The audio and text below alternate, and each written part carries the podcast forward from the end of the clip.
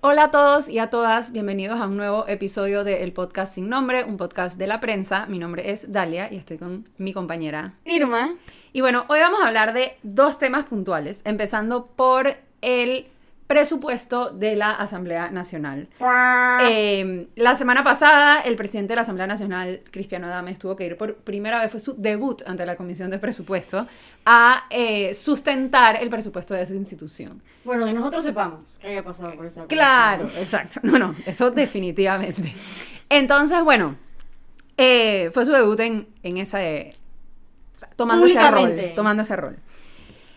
El presupuesto de funcionamiento de la Asamblea, o sea, el presupuesto de todas las instituciones se separa en dos, funcionamiento e inversión. Nos vamos a enfocar en el presupuesto de funcionamiento, que es como que el dinero que ellos dicen que necesitan para llevar a cabo todas sus labores, en este caso la labor legislativa.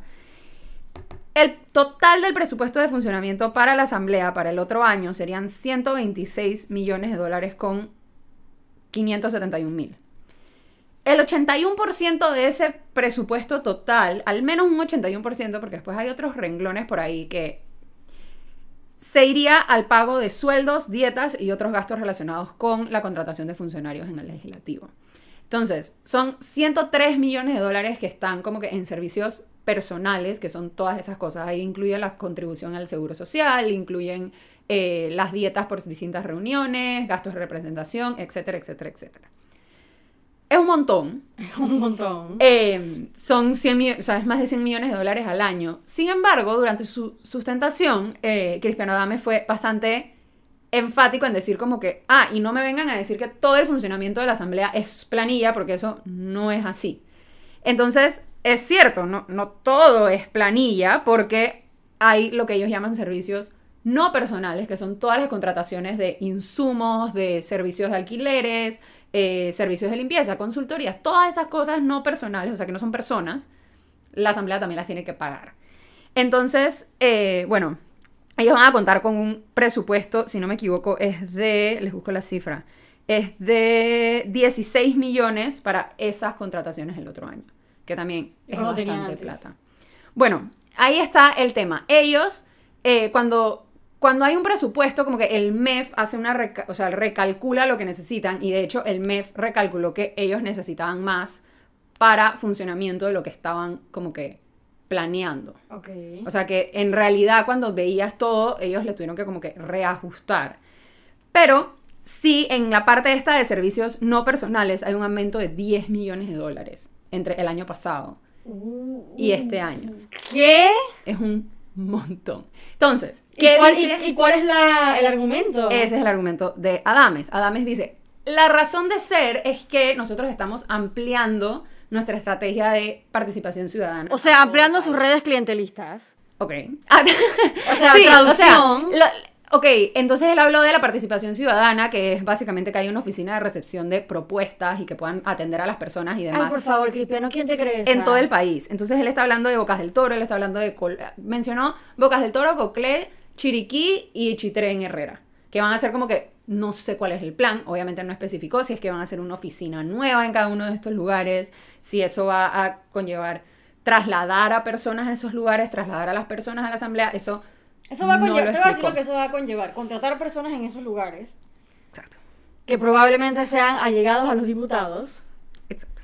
Puede que haya, puede, aquí especulando un poquito de, tú sabes, ¿no? Desviación de fondos para eh, las redes clientelistas para asegurar que se vayan a reelegir en el 2024. Porque, a ver, aumentarle 10 millones de dólares. Es un montón. Y parte de las cosas que están ahí, por ejemplo. Eso es más del presupuesto de muchas de las instituciones del país. Por ejemplo, en consultorías, que eso es lo que, donde está como que la incongruencia, es que está aumentando tanto porque hay estos servicios no personales, pero después tienes consultorías que lo estás aumentando de 400 mil dólares a 7 millones de dólares. Entonces, ¿qué son las consultorías que en el pasado la, Asamblea ha pedido consultorías en comunicación, en mercadeo y demás? ¿Y cuál Cuando tienen un departamento adentro que supuestamente que es gigante. Y, okay, ¿Y cuál es el verdadero... O sea, ¿cuál es uno de los problemas con todas las contrataciones de estos servicios no personales? En lo que hemos visto de cómo funciona la asamblea, yo aquí tengo una nota que publicó en la prensa en noviembre del año pasado. La Asamblea Nacional en siete meses, o sea, de pandemia, básicamente, de febrero a noviembre del año pasado, contrató 5.4 millones de dólares en bienes y servicios. Y todas las compras fueron a través de compra directa. Todas. ¿Y qué O sea, tipo de bienes y servicios La asamblea, la asamblea no llevó nada a licitación el año pasado Claro, es entre marzo y noviembre. Por- sí, pero ni siquiera era que se amparaban del estado de emergencia como las compras de. COVID, sino era de que todas las compras eran menores de, de 50 mil dólares, que entonces no tienen que hacer licitación, o eran compras dizque, de distribución de publicidad en radio, entonces solo podía hacer con el distribuidor de radio, ¿sabes? Como que cosas de ese tipo. Wow. Eh, ¿Qué tipos de cosas? Bueno, publicidad era un rubro bastante grande, consultorías de comunicación, todo, o sea, ahí entra un montón de cosas como el mantenimiento de, de los edificios, dije, cambiar las puertas, el- la compra de papel, la compra de combustible, el pago del panapaz, o sea, un montón de cosas en que, en que la asamblea en verdad gasta un montón de dinero. Si entran a, a prensa.com pueden ver como que una tabla que hicimos con ciertos de los, de los rubros, por lo menos. En alimentos y bebidas el otro año tienen presupuestado 635 mil dólares. En los últimos, en las últimas semanas, o sea, en, el último, en los últimos tres meses, si no me equivoco, de julio para acá, la Asamblea ha hecho siete compras directas en alimentos, porque, de nuevo, son compras. O sea, tú- subimos el del desayuno el día de la inauguración, pero además de eso hay boquitas en todos lados y como que hay un montón de compras de boquitas. En viáticos tienen destinados, porque claro, el otro año ya se va a poder viajar. Porque ahorita lo- la Mm, viajadera claro, está como claro, medio en ellos tienen que pensar en sus viajes, Entonces, sus pasaportes, sus millas. Los viáticos del otro año están presupuestados para 500 mil dólares al año. El servicio de telefonía celular, 225 mil dólares para pagar el celular de... Eso es más que los diputados. O sea, eso son un montón de gente. Eh, alquiler de edificios y locales, 225 mil dólares. Mantenimiento y reparación, 1.3 millones. Eh, y bueno, en fin, son como muchos gastos que se pueden ver en este desglose que son algunas de las prioridades como que, que tiene la Asamblea en su presupuesto. Y es interesante cuando los escuchas hablar en la Comisión de Presupuesto porque recuerdo que durante la sustentación el diputado independiente Edison Brose estaba como cuestionando a Cristiano Adame sobre ciertos gastos y hablaba como que la planilla, él dije, yo estoy en la Asamblea todos los días y yo veo que aquí, o sea, a mí me consta que aquí hay gente que trabaja, pero son los mismos. No son las no es la 4.000 cantidad de personas que, que- que no es la cantidad de personas que están en la, en la asamblea y la, la asamblea tiene que poder funcionar con las personas que están aquí. Habló de, bueno, él fue el que habló de lo del servicio de telefonía celular y de otros gastos que a él le parecen que están totalmente fuera de lugar. Por ejemplo, en combustible, la asamblea destina, creo que el otro año van a destinar como 1.8 millones de dólares en combustible. Y es como que, o sea, un montón de plata. Entonces, salieron tanto Cristiano Dames como el presidente de la comisión, Benicio Robinson, a decir que esperen un momento, porque esto es un órgano del Estado. Y si se compara el órgano del Estado con los otros dos órganos del Estado, en verdad no es tanto. Claro, un Y órgano que- consta de 71 diputados y las personas que los asisten y ya. No es una Y- Corte Suprema de Justicia. Déjate de eso, lo compararon con el órgano ejecutivo, que dije, el resto del país, o sea, el resto del Estado es el órgano ejecutivo. Entonces, nada, es bastante interesante, como que, más allá de obviamente que sabemos la, la relación que tienen los diputados con, su pre- con el presupuesto y la manera en la que lo manejan, es Creo que- interesante verlos defenderlo así, o sea, como que decir, dije, "Ah, pero no entiendo, como que esto ¿Cuál está es el bien. problema? Exacto. Incluso sale Benicio Robinson a decir que antes, cuando yo empecé en la asamblea, nos daban carros. Y hoy en día no nos dan carros. Y es como, señor, pero... No les queda vergüenza a estos señores, ya, de verdad que no les queda vergüenza. Bueno, creo que está bastante claro que la Asamblea Nacional está tratando de, vamos a decir, como un pulpo, extender sus tentáculos y establecerse en varios sectores para así aumentar sus redes clientelistas. Esa es mi lectura, para así, pues, quedarse en el puesto hasta prácticamente el día que se mueran o cuando ya no puedan caminar, entonces es el día que se van a ir de la Asamblea Nacional. Y eso lo combinamos con las reformas electorales en el sentido de que también estamos viendo cómo en las reformas electorales estamos viendo estrategias que, del poder para, pues, quedarse en el poder. Y me parece que la estrategia del presupuesto también es tener un presupuesto alto para al mismo tiempo tener más músculo, tener más poder de decisión, tener más poder de lobbying y ser aún más poderosos de lo que ya son. Así que bueno, bastante grave el tema de la Asamblea Nacional. Pero vamos a pasar ahora a un tema que tiene más que ver con el Ejecutivo, ¿verdad? y Bueno. es de una empresa. Bueno, con el ejecutivo, obviamente, un par de colados ahí. El ejecutivo hay un par de coladitos de los que vamos a hablar y es una empresa llamada Vagatrack SA, seguro ya la han escuchado porque esta es una de las empresas que confesaron haber pagado sobornos en el caso Blue Apple, en el que las empresas de construcción aceptaron que, bueno, que pagaban Dinero, coimitas, para poder eh, que les pagaran... eh, Que, le- que les adjudicaran que les, adjudicaran sus, sus proyectos de construcción. Entonces, hubo un acto en el corregimiento llamado Finca 8 en Changuinola, en el que estaba el presidente Nito Cortizo, también estaba el ministro de Obras Públicas Rafael Sabonge, y los diputados, gran signo de interrogación que hacían diputados en una en un acto como este, no sé. Bueno, mentira, así como que sancionaron unos proyectos de ley, lo que sea, pero mm, a ver, realmente el espíritu del acto era eh, entregar las órdenes de proceder a la empresa Vagatrack para que rehabiliten y construyan caminos en Almirante y Bocas del Toro, 33.3 millones de dólares, y para rehabilitar calles y construir caminos en Changuinola por 68.7 millones. Ajá, también están los diputados Benicio Robinson y Abel Becker, que son pues los diputados de Bocas del Toro. Pero Del eso no es todo. Y del PRD, del Partido Revolucionario Democrático. Pero eso no es todo, señores y señores, sino que resulta que Alberto Jurado, que es el dueño de la empresa Vagatrack, también es el representante de Tijeras. Tijeras es un corregimiento que queda dentro del distrito de Boquerón, en Chiriquí. Y él también estaba en el acto, claro, ¿no? Porque su empresa es la que se ganó la licitación. Pongo las comillas porque, bueno, a ver, si ya tuvimos un...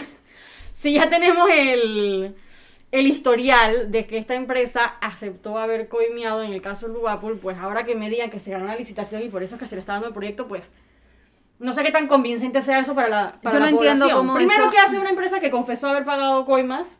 Yo me quedo ahí. O sea, yo, yo hasta ahí llegué a. Recibiendo contratos del Estado, no sabemos. Y adivinen quién es la alcaldesa del distrito de Boquerón, en Chiriquí. Es una mujer que se llama Yesenka Espinosa Ríos. Ella corrió por el PRD para ser alcaldesa y ganó el puesto. Y ella también trabajó en Vagatrack como gerente. No sé si en el momento en el que estamos grabando esto sea gerente, pero sí fue gerente de Vagatrack y está en una sociedad anónima llamada Proyectos y Desarrollos Estructurales con precisamente el dueño de Vagatrack, que está registrada esta sociedad en la provincia de Chiriquí. Entonces tenemos una componenda muy interesante de representante, alcaldesa relacionadas a esta empresa, que la empresa aceptó pagar comas, coimas y con todo y que la empresa aceptó haber hecho esto, se le sigue contratando y este no es el único contrato, para nada. Ya suman... Sí.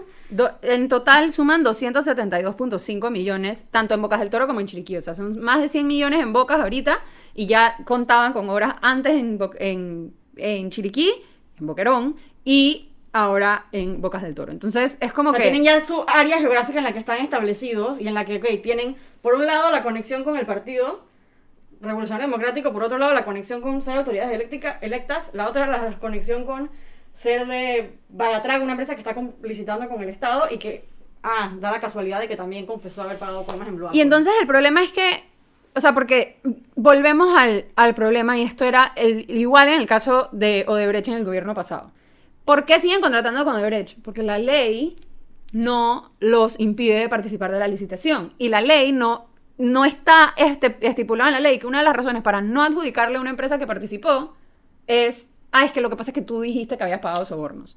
Entonces, no hay, o sea, como que no hay manera de evitar esto que no sea pasar una ley que inhabilite a estas empresas a contratar. ¿Y qué es lo que pasa? cuando ese, perdón, cuando ese artículo se intenta meter a las o reformas de la ley de contrataciones públicas, que es una de las cosas que el vicepresidente Gaby Carrizo mencionó en la comisión de presupuesto cuando estaba hablando de la o transparencia que ha tenido el Ejecutivo, diciendo, oye, pero si nosotros hemos reformado la ley de contrataciones públicas y hemos hecho reformas importantes en temas de transparencia y hemos reformado, sí, pero los mismos diputados del PRD fueron los que bajaron la propuesta para que se inhabilitara a estas empresas para contratar con el Estado, empresas que ya han admitido que pagaron sobornos al Estado. O sea, es, es una cosa Inexplicable. Pero con todo y que, vamos a decir que es legal y todo, al igual, si tú de verdad quieres tener contrataciones de verdad transparentes y que de verdad sean, vamos a decir, cocher, correctas y que no vengan con este poco de,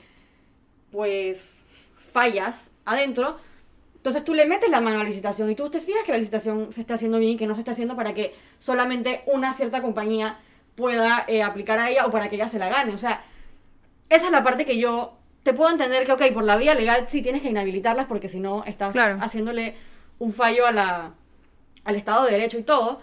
Pero créeme que si pusieras controles en la Dirección de Contrataciones Públicas y en Panamá Compra y te fijaras bien cómo está sucediendo eso, podrías eh, sí filtrar a muchísimas empresas que solo están ahí viendo cómo le saca un provecho al Estado. Y esto, O sea, o sea, hay maneras de enfrentarlo con todo y que sigue siendo legal. Y esto no es para decir, porque este es otro de los argumentos que tienen, o sea, que, que se menciona tanto en la Asamblea como mencionó el, el ministro Sabonge ante los medios. Y esto no es decir que Bocas del Toro no necesita Para nada. es- obras de infraestructura. Nadie Al eso, contrario, Bocas eso. del Toro necesita, estoy segura que la calle en Changuinola necesita que se le haga una inversión en temas de infraestructura para que esté mejor y para que los... Pero ahí es el problema, para que los ciudadanos que viven ahí se puedan beneficiar de eso. Pero al final del Bocas el del Toro de- definitivamente lo que necesita es que no se gasten más recursos de los que verdaderamente se necesitan y que eso se pueda invertir en cosas, en otras cosas que carecen en la, en la comunidad. Entonces es como que, no sé, esa es como la actitud ¿Por que qué agarran. esa empresa? Y esa es la actitud que agarran, como que, ay, ustedes están quejando, pero al final esto está beneficiando a los más vulnerables y a la gente pobre que vive aquí. Es como que, o sea, ok. Dije, no estamos diciendo que no necesitas la obra. Estamos diciendo que hay Necesita ser de manera correcta. ser de manera correcta. Y, o sea, que no, como que la... Es como esta actitud de que no puedo creer la suspicacia que tienen. O sea, como que no puedo creer que esta es la actitud que están agarrando con este tema cuando es como que, ¿cómo no quieres que tengamos esta actitud? ¿Cómo se les ocurre ser tan suspicaces cuando estoy contratando con una, con una empresa que aceptó haber pagado sobornos? ¿A quién se le ocurre? Que la licitación salió todo bien. O sea, obviamente va a haber un aire de desconfianza en la ciudadanía con este tipo de contrataciones públicas. Por más que vayan a licitación, eso hemos visto casos en los que las licitaciones han sido amañadas, en las que empresas se han ganado las licitaciones de forma corrupta, por lo tanto, que nos diga que se ganó la licitación o no, realmente a este punto no significa absolutamente nada. Y bueno, eso fue todo por hoy. Gracias a todos y a todas por escucharnos en el podcast sin nombre, el podcast de la prensa. Nos vemos la próxima semana en otro episodio. Chao. Chao.